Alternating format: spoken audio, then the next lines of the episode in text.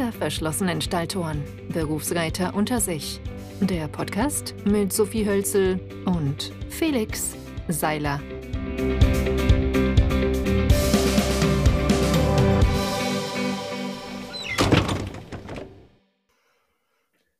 Hallo und herzlich willkommen zu einer neuen Podcast-Folge Hinter verschlossenen Stalltoren. Berufsreiter unter sich. Ich bin der Felix. Ich bin die Sophie und auch von mir herzlich willkommen zu unserer neuen Folge. Heute wollen wir mal über gebisslose Zäumungen, gebissloses Reiten mit euch sprechen. Gibt es ja, so wie ich das empfinde, gibt es in den letzten Jahren, Monaten, ja eher Jahren, gibt es einen Trend dazu hin, dass es immer mehr Leute machen. Und wir wollen heute mal darüber reden, was ist es überhaupt? Warum macht man das überhaupt und macht es überhaupt Sinn? Genau, da ähm, erzählen wir jetzt mal, was wir davon halten. Jetzt ja, fang Sophie, mal an, was Felix. hältst du davon? ähm, also, ich muss sagen, ähm, da ist grundsätzlich, also jetzt gebisslos, finde ich, ist. Moment, Moment, Moment. Nichts... Ich muss dich einmal kurz unterbrechen. Weil es gab aus unserem näheren Umfeld, gab es die Frage, wo, wo wir das Thema kurz besprochen haben, gab es die Frage, was gebisslos überhaupt ist. Unser näheres Umfeld meinte nämlich, dass gebisslos bedeutet, dass das Pferd keine Zähne mehr hat. Mit diesem Mythos wollen wir zuerst mal aufräumen. Gebisslos heißt nicht, dass das Pferd keine Zähne mehr hat, sondern gebisslos reiten bedeutet, dass das Reithalfter, das das Pferd zum Reiten drauf hat, dass da kein Metall oder anderes Material Gebiss drin ist im Maul vom Pferd. Also das Pferd hat Zähne, aber es ist kein Reitgebiss im Reithalfter integriert. Nur mal vorneweg. Okay, also Reiten mit oder ohne Mundstück. Genau. genau. Ähm, ja, man kann ja nie wissen, aber ähm, scheinbar gab es Aufklärungsbedarf. Und wir wollen natürlich auch jeden abholen. Also, ich muss sagen, gebissloses Reiten ist ähm, erstmal überhaupt nichts einzuwenden von meiner Seite. Aber ähm, man sieht leider häufig, also ich sehe es häufig, dass ähm, gebisslos so als sanfte Alternative zum ähm, Gebiss so beworben wird und dass die Leute einfach gebisslos reiten und meinen, sich dann eine feine Hand sparen zu können. Und das ist definitiv falsch. Also wenn, also reiten nur mit feiner Hand und dann könnt ihr euch aussuchen, ob ihr ein Gebiss reinmacht oder nicht.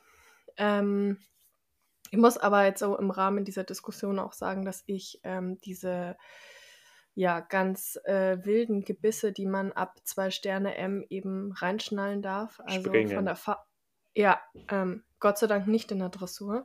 Also im Springen, da darf man ja von Stacheldraht und Fahrradkette wirklich alles Erdenkliche und Nicht-Erdenkliche ins Pferdemaul schnallen. Das finde ich. Stacheldraht ist nicht ganz richtig.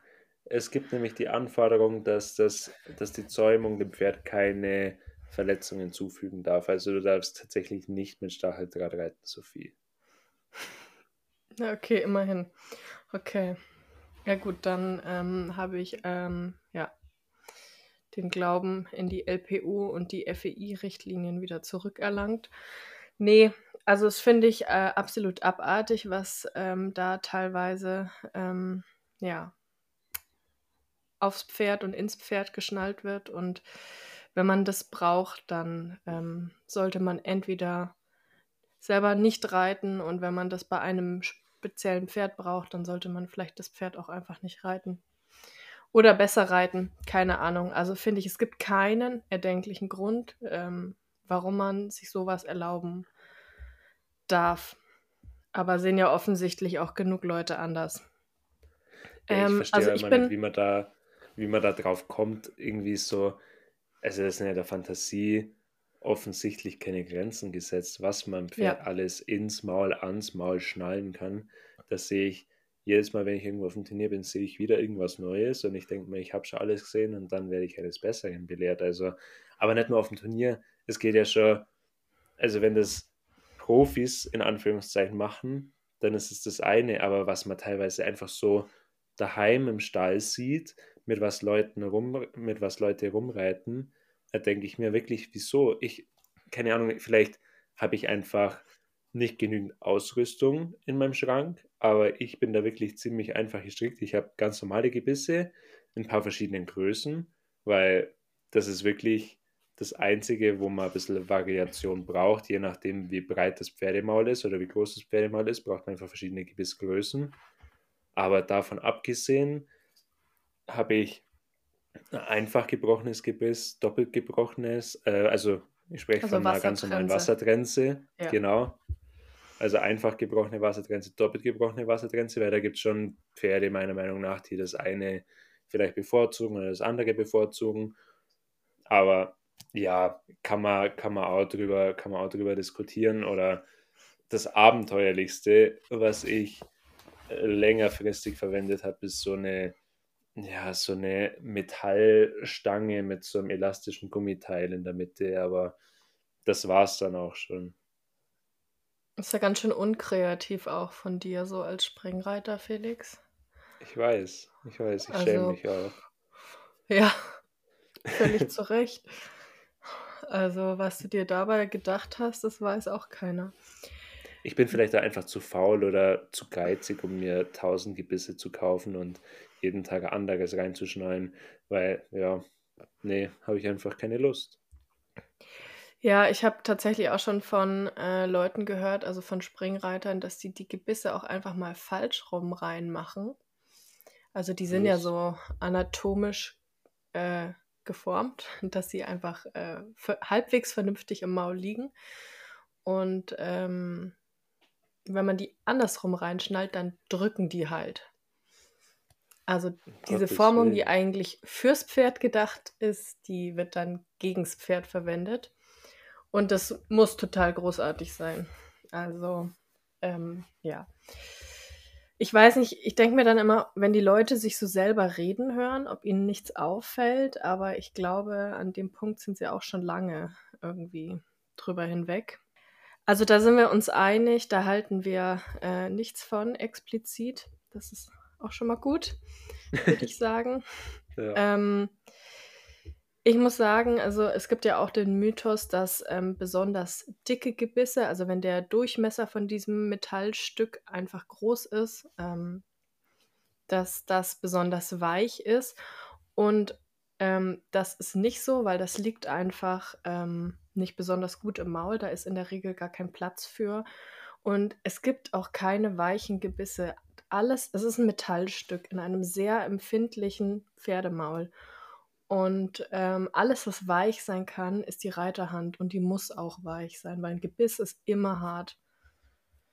Ja, ja, ist ein guter Punkt. Und ich meine, es gibt natürlich klassisch Metallgebisse aus verschiedenen Legierungen, aber es ändert ja mal nichts an der Härte. Und natürlich gibt es also Gummigebisse aus weichen Materialien, aber wie du schon sagst, wenn die Reiterhand hart ist, dann ist das Gebiss trotzdem hart. Dann ja, wird es auf jeden Fall nicht weicher. Und ja, ich, mich nervt es einfach wirklich tierisch. Das ist was, was mich wirklich, wirklich nervt, wenn dann Leute, weil das Pferd irgendwie zu stark an der Hand ist oder zu stark im Maul ist, die dann das versuchen mit einem anderen Gebiss zu kompensieren und nicht als erstes dran denken, irgendwas an, ihrer, an ihrem dressurmäßigen Arbeiten zu ändern. Das, das begreife ich einfach nicht. Und ich, ich meine, natürlich kann es daran liegen, dass die, dass die Leute, die sowas machen, einfach überhaupt gar kein Dressurtraining reiten. Aber wenn sie Dressurtraining reiten und es dann womöglich auch noch von einem Trainer empfohlen oder zumindest nicht verboten oder äh, ja, keine Ahnung, was wird, dann, ja, dann frage ich mich echt, was da alles falsch läuft. Ja, ähm, häufig ziemlich viel. Und man muss halt auch einfach sagen, also Pferde ähm, haben uns gegenüber keine Verpflichtung, irgendwie das Gebiss besonders gut anzunehmen. Ähm, und diese Kautätigkeit vom Maul, die ähm, hängt auch ähm, hauptsächlich mit einem äh, lockeren Rücken zusammen, der arbeitet, wie er eben arbeiten soll. Das geht tatsächlich auch bei Springpferden. Also ähm, auch Springpferde können ähm, locker über den Rücken gehen, ohne Schlaufzügel. Genau. Also ein bisschen kontrovers, aber Ich sehe das einfach so. Nee, und ähm, also wenn das Pferd das Gebiss nicht annimmt, dann ähm, liegt es in der Regel einfach auch nicht am Gebiss, sondern einfach daran, dass das Pferd insgesamt nicht locker ist und vielleicht auch äh, einfach nicht so geritten wird, wie man es reiten sollte. Ich meine, ich muss auch sagen, ich habe ich hab auch schon Sachen ausprobiert, wo ich mir, wo ich mir vom jetzigen Stand aus denke, wie, wieso Warum hast du das gemacht? Ich meine, ich habe auch schon, ja, was halt, ich bin, also gebisslos habe ich tatsächlich wirklich wenig Erfahrung. Ich bin mit dem Pferd einmal, also über mein eigenes Pferd bin ich einmal mit einem Hackermoor geritten. Ich meine, die war sowieso unkompliziert beim Reiten. Das hat jetzt weder was zum Positiven noch zum Negativen verändert. Ich habe mir gedacht, ich will es einfach mal ausprobieren. Ich finde es ja so die Idee vom Gebisslosen, der einzige Grund, warum ich mein Pferd gebisslos reiten würde, wäre, wenn ich jetzt ausreiten gehe und mein Pferd ab und zu einen Snack am Wegesrand erlauben wollen würde. Das wäre so für mich der Grund, um gebisslos zu reiten. Einfach, dass das Pferd eine gute Zeit hat und ab und zu ein Grasbüschel oder einen Apfel mitnehmen kann. Aber jetzt so ein Parcours oder so, pff, wüsste ich nicht, wozu ich das brauche. Und ich meine, ich habe auch schon Gebisse verwendet, wo ich mal, wo ich gedacht habe, damit kann ich das Pferd feiner reiten. Das war ja so zum Beispiel hatte ich so drei Ringgebisse, wo dann das, ähm, das Backenstück im oberen Ring befestigt wird, das Gebiss am mittleren Ring hängt, also das Mundstück und dann der Zügel zum Beispiel am unteren Ring befestigt werden kann. Das wirkt, hat einfach den Effekt, dass es eine wahnsinnig große Hebelwirkung auf das Pferdemaul gibt, was das Gebiss dann nach unten drückt. Natürlich geht das Pferd dann, stellt den Kopf nach unten, weil ja gar keine andere Möglichkeit hat als den Kopf runterzunehmen. Und auch aufs Genick, wenn, wenn mich nicht alles täuscht. Das ja, unterschätzt das auch. man auch, dass also diese krassen Hebelwirkungen einfach ja nicht nur aufs Maul, sondern auch aufs Genick gehen. Aber ähm, das wird die Leute, die sich dafür begeistern lassen, auch nicht abhalten, diese Informationen. Ich muss sagen, äh, meine Stute, die hat, hat die Wolfszähne rausoperiert bekommen. Vier- oder fünfjährig? Fünfjährig. Und ähm, die waren relativ tief, also konnte eine ganze Weile kein ähm, Gebiss rein. Und dann habe ich, ähm, weil ich gedacht habe, das wäre jetzt besonders nett von mir, habe ich mir ein Hackermoor gekauft. Ähm, ich verkaufe das tatsächlich gerade auf Ebay. Ähm, ich, deswegen habe ich es gemessen. Den Link in die Show Notes. Ja, genau. ähm, Genau, also das hat sage und schreibe 20 Zentimeter lange Anzüge. Also ich weiß auch nicht, ähm, ja, ich befürchte sogar, dass ich damit ausgebunden habe. Also ich, keine Ahnung, es ist ja, also das habe ich mir auch nicht selber überlegt. Also es ähm, entbindet mich nicht von meiner Verantwortung und ähm, von der Schuld, dass ich das gemacht habe. Aber es wurde mir, glaube ich, so von meinem damaligen Ausbilder, bei dem ich Gott sei Dank nicht so lange war, weil der hat ganz viele schräge Ideen, ähm, ist damit leider nicht ganz unerfolgreich. Aber gut.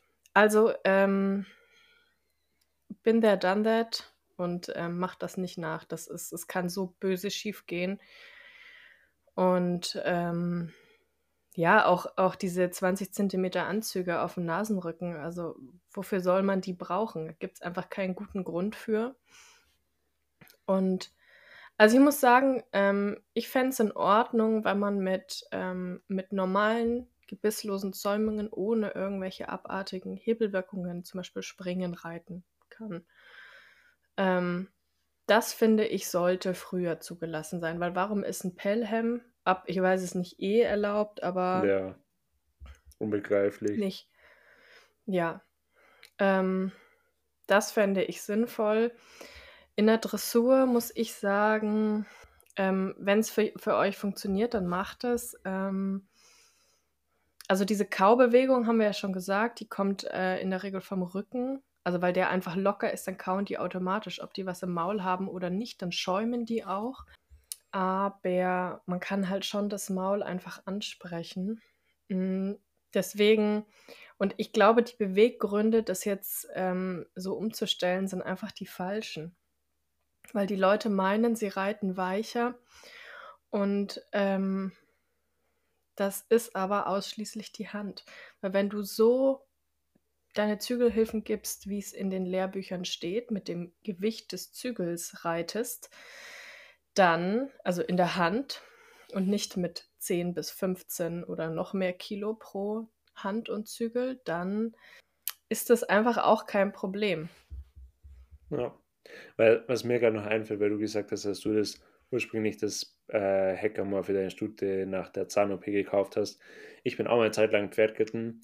Der hatte auch eine OP am Maul, auch was mit den Zähnen und das war ja immer wieder so entzündet, genau da, wo das Gebiss liegt und dann ist man den auch mit Hackermoor geritten, das hat gut funktioniert. Aber ich meine, das sind ja wirklich dann Ausnahmefälle, wo das dann, wo Gebiss kontraindiziert ist, wo es dann besser ist, gebisslos zu reiten. Und wie du schon sagst, wenn man da normale, gebisslose Zäumung, ich kenne mich da jetzt auch nicht aus, ich weder will und kann da gar nichts empfehlen, was da gut ist. Aber wenn man da was verwendet ohne die brutalen Hebel, dann ja, kann man das auf jeden Fall machen. Und ja, wie du schon sagst, es kommt einfach, egal ob mit oder ohne Gebiss, egal was für Gebiss oder Kandare oder was auch immer, es kommt immer darauf an, dass man feine Hand hat. Und das ist das A und O und deswegen wird das auch oder sollte das auch am, ganz am Anfang von der Reiterausbildung einfach immer oberste Priorität haben, dass die Hilfengebung fein ist.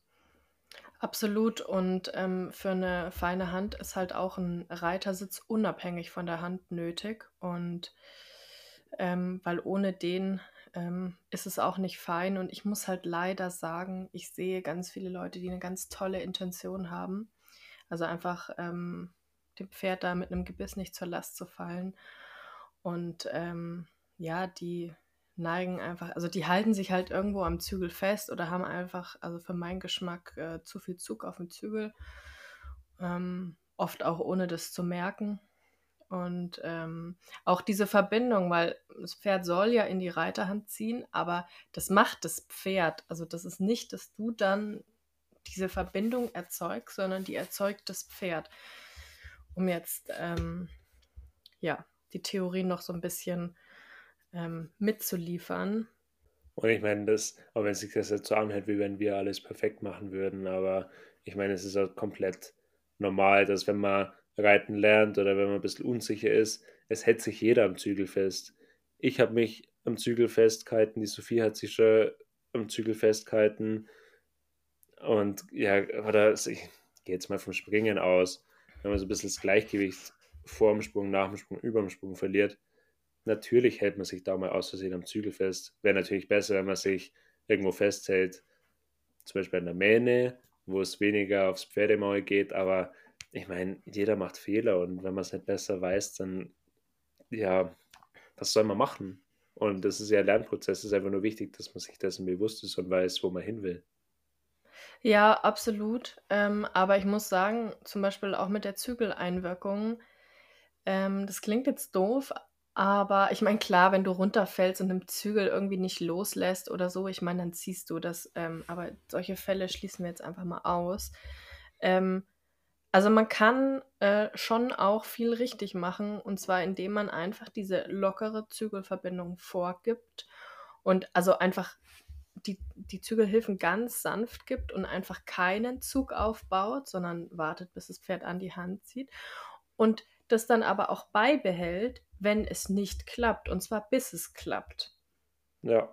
Weil das ist halt der Punkt, wo es meistens schief geht. Und es kann einfach nicht sein, dass man ähm, in der A-Dressur und äh, noch viel später, dass es da, sollte das eigentlich schon im Großen und Ganzen ähm, gar nicht so schlecht sein, das Thema. Also ich meine, klar, wenn es um Leben und Tod geht und das Pferd geht jetzt durch und äh, rast auf eine achtspurige Autobahn und auf ähm, einen ja, Bahnübergang zu, dann darf man auch mal ziehen. Aber ähm, das passiert ja eher häufiger. Also wenn es nicht um Leben und Tod geht, dann ähm, ist einfach keine harte Handeinwirkung nötig. Und auch so abstrafen, also so irgendwie ziehen ähm, vorne im Maul, das ist einfach auch immer falsch. Und das passiert so häufig, das sieht man so viel oder dann mal mal richtig durchstellen. Nee, weil da, ähm, das sind einfach genau die Punkte, die sich jeder sparen kann. Und dann hat man einfach schon viel für eine gute ähm, Zügelführung getan. Ja, das ist ein guter Punkt. Ich meine, natürlich passiert das.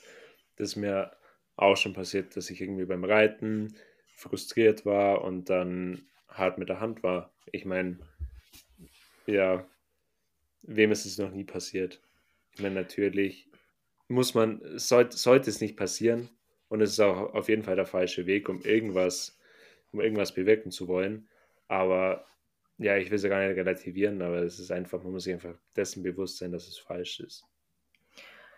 Absolut richtig und ähm, es ist halt leider so normalisiert, dass das, das passiert ja jeden Tag. Also bei manchen Reitern passiert das einfach mehrfach beim Reiten. Das sieht da jetzt aus weiß ich nicht, persönlichem Frust da vorne irgendwie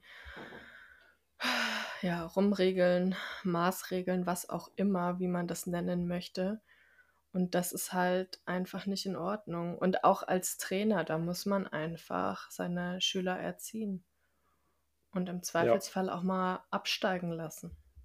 Ja. Oder rausschmeißen. Also da gibt es einfach, ähm, ich finde, das ist viel zu akzeptiert.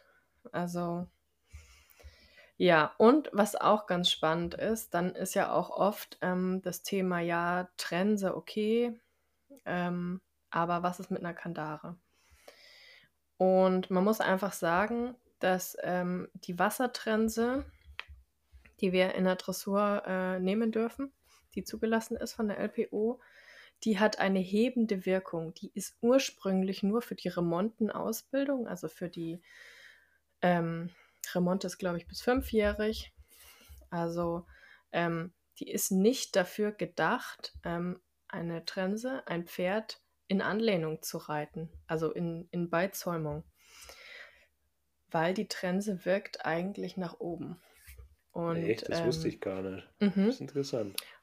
Und ähm, also wenn du deinem Pferd einen Gefallen tun möchtest, dann ähm, hast du natürlich erstmal eine feine Hand und ähm, gibst ja angemessene Zügelhilfen, aber dann reitest du eigentlich eher auf Kandare. Hm, das ist spannend. Das wusste ich nicht. Ja, das wissen ganz viele nicht und das ist ja auch so der Trend. Also gebisslos ist ganz toll, egal wie lang die Anzüge sind. Ähm, Kandare absolut pfui. Und ich meine, da gibt es auch, also Zungenfreiheit klingt ja zum Beispiel auch äh, besonders angenehm, hat aber auch einfach eine, eine ziemlich, ja, einfach starke Wirkung auf die, auf die Laden des Pferdes, also auf den, den ähm, ja, sage ich mal, Gaumen. Und also, ja, das ist also möglichst wenig Zungenfreiheit. Äh, Anzüge sind ja in der Dressur Gott sei Dank sowieso limitiert, sonst würden da manche wahrscheinlich mit 30 Zentimeter Anzügen rumreiten. Wahrscheinlich. Ja, also Gott sei Dank ähm, sind wir da ähm, ja, reguliert. Aber ich finde auch, um, um sich da eine Meinung zu bilden, was auch total wichtig ist, dass das jeder für sich macht, da braucht man auch einfach alle Fakten. Und ähm, Dazu gehört eben auch einfach, dass eine Wassertrense nicht dafür gedacht ist, ähm, ein Pferd in Anlehnung zu reiten. Ja, aber wie, wie sieht es dann jetzt zum Beispiel bei dir, bei deinen Pferden aus? Reitest du die immer auf Kandare oder reitest du die trotzdem auch mit Wassertrense? Wenn sie, also mal ein bisschen überspitzt formuliert, reitest du deine Pferde nur auf Kandare oder reitest du sie auch mit Wassertrense? Wenn du sie mit Wassertrense reitest, ähm, haben sie dann den Kopf 10 Meter hoch und den Hals nur lang und komplett ohne Anlehnung oder wie sieht das bei dir im Training aus? Also ich reite ähm, relativ viel auf Kandare. Ich reite nicht nur auf Kandare. Ähm, die Sache ist auch die, die hebende Wirkung. Das heißt eigentlich nicht, dass die nicht auch in Anlehnung gehen können. Das heißt nur, dass wir eigentlich, also wir sagen, sage ich mal so, wir korrigieren nur das Genick auf die gewünschte Höhe mit dieser hebenden Wirkung. Und das Pferd entscheidet dann einfach mit, mit ähm, zunehmender Gymnastizierung, ähm, lässt sich das quasi ähm, von alleine, ich sag mal so ein bisschen, also senkt so die, die Stirn-Nasenlinie und den Kopf einfach an die Senkrechte ab. Also es heißt nicht, dass, dass die nicht in Anlehnung oder ähm, in Beizäumung gehen können. Es heißt nur, dass wir sie da nicht hinreiten. Also eine okay. Kandare hat diese Wirkung, diese beizäumende Wirkung. Mhm. Ähm, und meine ja, Pferde, die, ähm, die, ähm, ja, die, die gehen einfach von alleine im Prinzip in Beizäumung. Es kommt dann natürlich auf die Ausbildung drauf an. Ich ja. Meine, du reitest deine Pferde ordentlich und dann, wenn ein Pferd von Anfang an ordentlich geritten ist, dann, dann muss man ja den Kopf nirgend, sollte man natürlich sowieso nicht, aber dann muss man den Kopf nirgendwo hinziehen, wo er, wo er hingehört, vermeintlich. Aber ja, na, es ist wirklich interessant, dass, dass die, ja, dass die Wassertrends ursprünglich nur zur Remontenausbildung gedacht ist. Ich glaube, das beschäftigt mich heute Abend in meinen Träumen. okay. Ich hoffe, es wird kein böser Albtraum. Ja, und ähm, was vielleicht auch ganz interessant ist, also äh, ist ja auch immer so diese Glaubensfrage, doppelt gebrochen oder einfach gebrochen. Ähm, also ich habe jetzt gerade ähm, auf alles auf einfach gebrochen umgestellt.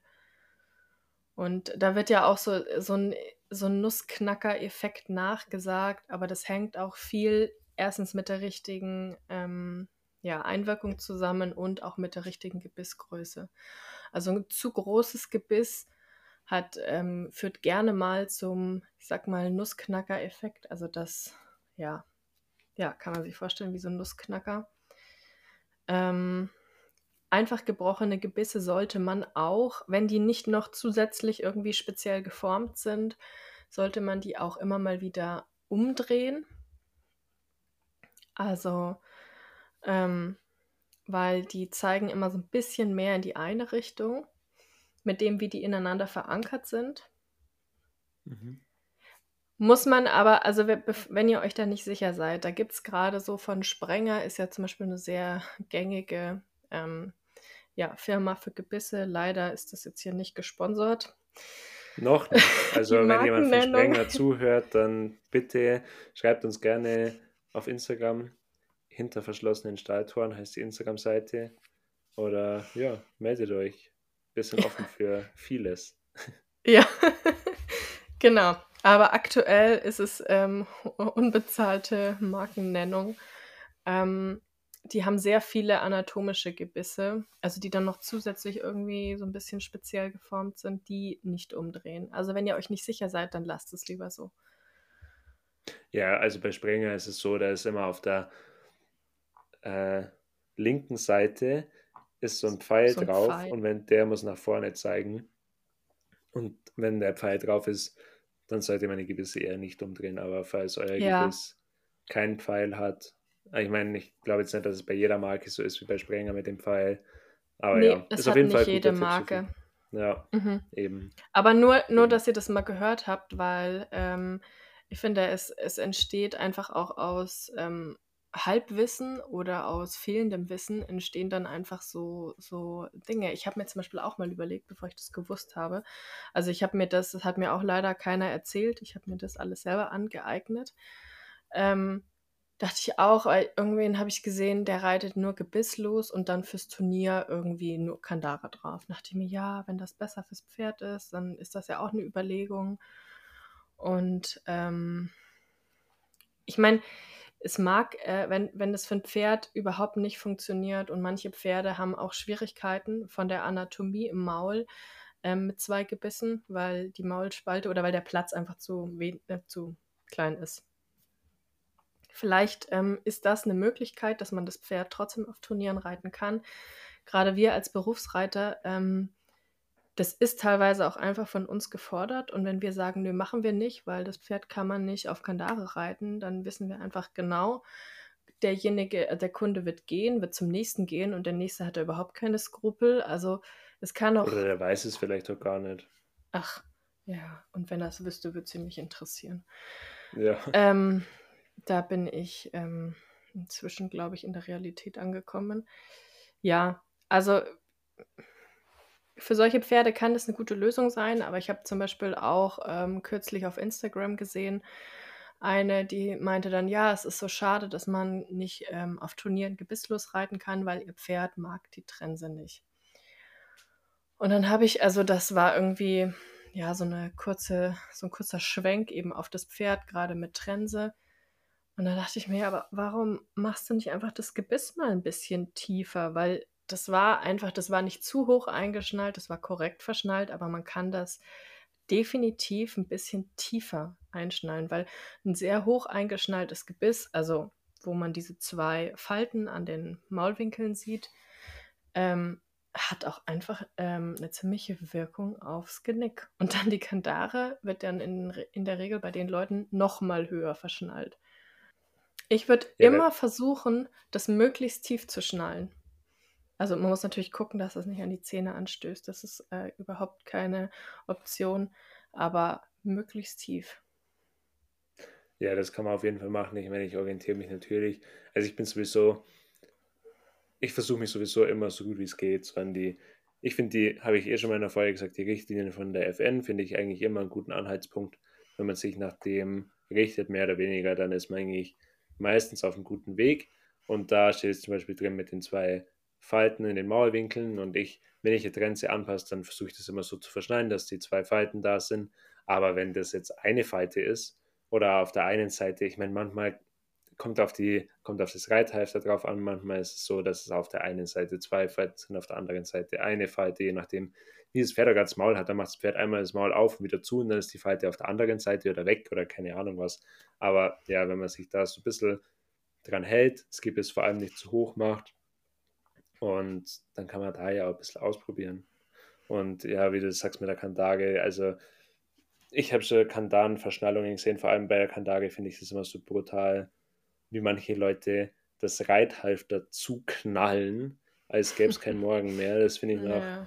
Ich meine, natürlich machen das Leute auch bei der, wenn sie auf der Grenze reiten, aber bei der Kandage ist es meines, meines Erachtens nach meistens noch schlimmer. Ja, definitiv. Und das ist leider auch, ähm, es gibt ja dann die naiven Leute, die sich denken, äh, ja, wenigstens äh, hat eine Kandare keinen Sperrriemen. Ja, da gibt es, ähm, glaube ich, in jedem gängigen Online-Shop und Reitsportgeschäft gibt es sowas, dass man den an, also quasi nachrüsten kann. Also darf man auf dem Turnier nicht so nutzen, aber wird zu Hause ganz viel genutzt und auch richtig zu. Und dann Mhm. Ja. Ja. Ich habe dann auch schon das Argument gehört, ja, die Kandage muss man Ärger zumachen, eben weil es kein Sperrriemen gibt und sonst kann das Pferd das Maul aufmachen. Ja, verdammte Axt. ja, ähm, ja, und dann ziehen die Leute richtig böse rum, weil das Pferd nicht kaut. So. Ja. Weil das, der, der genau. Bock, der muss einfach mal nachgeben. Ja. ja, kann man so machen. Man könnte halt auch einfach alles ähm, ein bisschen human einschnallen. Und ähm, ich habe den Nasenriemen extrem offen und ähm, meine Pferde haben auch noch nicht die Zunge übers Gebiss genommen. Und ähm, auch, also gerade wenn ich auf Trense reite, ich habe das Gebiss extrem tief eingeschnallt. Ganz, ganz tief. Also da sieht man, das hat überhaupt keinen Zug auf dem Maulwinkel, null. Hast du schon mal ausprobiert, ohne Reithalfter zu reiten, also das Reithalfter ganz auszubauen und nur mit, also praktisch Genickstück, Gebiss, Kehlriemen? Nee, aber ich, ich schicke dir mal ein Video. Ich habe mal, ähm, ich mal ein Video gemacht, ähm, um das festzuhalten, mhm. ähm, wie, wie locker der Nasenriemen ist. Und bei mir gehen weit mehr als zwei aufgestellte Finger am Nasenrücken. Da gehen zwei rein. Hände rein. Ja, nee, aber dreieinhalb Finger. Also von mir Ja. dreieinhalb Finger. Vier, wenn ich sie reinquetsche. Okay. Und das ist bei mir ist eigentlich immer eher so die Challenge, dass ich das dann so ein bisschen hindrücke und so, dass das, wenn ich, ähm, wenn die Pferde nicht kauen, dass der nicht absteht, dass es halt nicht auffällt. Hm. Aber also ich Ja. habe auch schon in Stellen gearbeitet, da waren die Nasenriemen so fest zu, dass ich das alleine nicht hingekriegt habe. Wir hingen da zu zweit dran. Da gibt es auch so Dinger, die, ähm, das ist irgendwie wie so eine Flaschenzugkonstruktion, um den Nasenriemen richtig eng zuzumachen. Ich glaube, das sind die schwedischen Reithalfter, das heißen die. Nee, nochmal extra, nochmal extra. Hm. Weil ich finde es ja schon bei den sagen, schwedischen Reithalftern so, so brutal, die kann man ja noch viel stärker und viel einfacher zuziehen wie die normalen englischen oder englisch kombinierten Reithalfter. Ja, ja, wobei, da muss ich sagen, also ich kaufe sowas einfach immer, wie ich es schön finde oder auch nicht. Ähm, ich habe, ähm, also versuch mal ne, ne, irgendwas zu finden ohne schwedisches Reithalfter, ist gar nicht so einfach. Und nur weil da ein Flaschenzug ist, das heißt noch lange nicht, dass du den nutzen musst. Ja, klar. Also du machst ja auch, du machst ja nicht alles äh, immer so eng zu, wie es geht. Also ich nicht. Nee, das auf keinen Fall. Aber. Also Helm ja. und keine Ahnung, kann man alles irgendwie ja. böse zuschnallen und macht man auch nicht. Aber ich muss sagen, jetzt so nach den Feiertagen muss ich meine Hose schon ziemlich zuschnüren. Da ruft auch niemand einen Tierschutz, wenn ich meinen Bauch einklemmen muss. Also ja, ich nehme schon ich mach das für dich, Opfer Felix. auf mich. Danke. Ich mache das für dich. Ich, ich melde das mal irgendwo. ja, vor allem bei Reithosen. Also ich meine, ich bin jetzt wirklich, ich bin jetzt wirklich nicht zu dick, aber puh, teilweise merkt man es dann schon. Da gibt es auch so, ich mag grundsätzlich so die, für Männer gibt es ja zum Glück Reithosen, die so ein bisschen lockerer weitergeschnitten sind. Da bin ich inzwischen schon Fan davon. Muss ich ganz offen und ehrlich zugeben. Ja. Ja, jetzt weißt du, wie es dem Pferd auch mit dem Nasenriemen geht, Felix. Ja, deswegen bin ich ja pferdefreundlich, weil ich das einfach von mir selber aufs Pferd übertragen kann. Ja, aber ich muss sagen, ich finde es zum Beispiel auch total schön, weil, ähm, also wir haben ja quasi unseren äh, ja, Berufsreiter-Werdegang zusammen gestartet und dann sind wir ganz unterschiedliche Wege gegangen. Und ich finde es schön, dass wir beide so unabhängig voneinander irgendwie so angefangen haben, die Dinge zu hinterfragen. Weil, also damals, als wir uns kennengelernt haben, da haben wir alle irgendwie irgendwas gemacht, was uns halt gesagt wurde. Ja, und ähm, da war ziemlich großer Mist dabei. Ja. Einfach allgemein. Und ich meine, wenn der Besitzer will, dass man mit Schlaufzügeln reitet, dann hinterfragt man das nicht. Ich meine, wenn das Pferd so viel kostet wie, wie Häuser und der Besitzer sagt, ja, reitet das Pferd mit Schlaufzügeln, dann wer fängt da zum Diskutieren an? Ich weiß, wen du meinst. ja. Ach ja, ja, schrecklich, ganz, ganz schrecklich. Ähm, ja, da, da kann man nichts zu sagen. Da ist Hopfen und Malz verloren. Ja, apropos Hopfen und Malz. Ich glaube, jetzt ist für diese Folge Zeit fürs ja. ähm, sprichwörtliche Feierabendbier. Ja, ich glaube auch. Ja, vielleicht ja. konnten wir den ein oder anderen neuen äh, Input liefern und ähm, konnten euch so ein bisschen zum Nachdenken anregen. Feedback dürft ihr uns immer gerne zukommen lassen und uns auch auf Instagram folgen. Die, unser Instagram-Account heißt wie der Podcast, auch hinter verschlossenen Stalltoren. Findet ihr auch alles in den Show Notes, genauso wie äh, unsere Namen und unsere Instagram-Profile. Und wir freuen uns immer über Bewertungen. Folgt uns gerne auf Spotify, iTunes, Google Podcasts, wo auch immer ihr den Podcast hört. Folgt gerne unserer Instagram-Seite hinter verschlossenen Stahltoren und dann freuen wir uns, wenn ihr das nächste Mal wieder einschaltet, wenn es heißt, hinter verschlossenen Stalltoren Berufsreiter unter sich. Bis dahin, habt eine gute Zeit, viel Spaß mit euren Pferden und bis bald. Bis bald.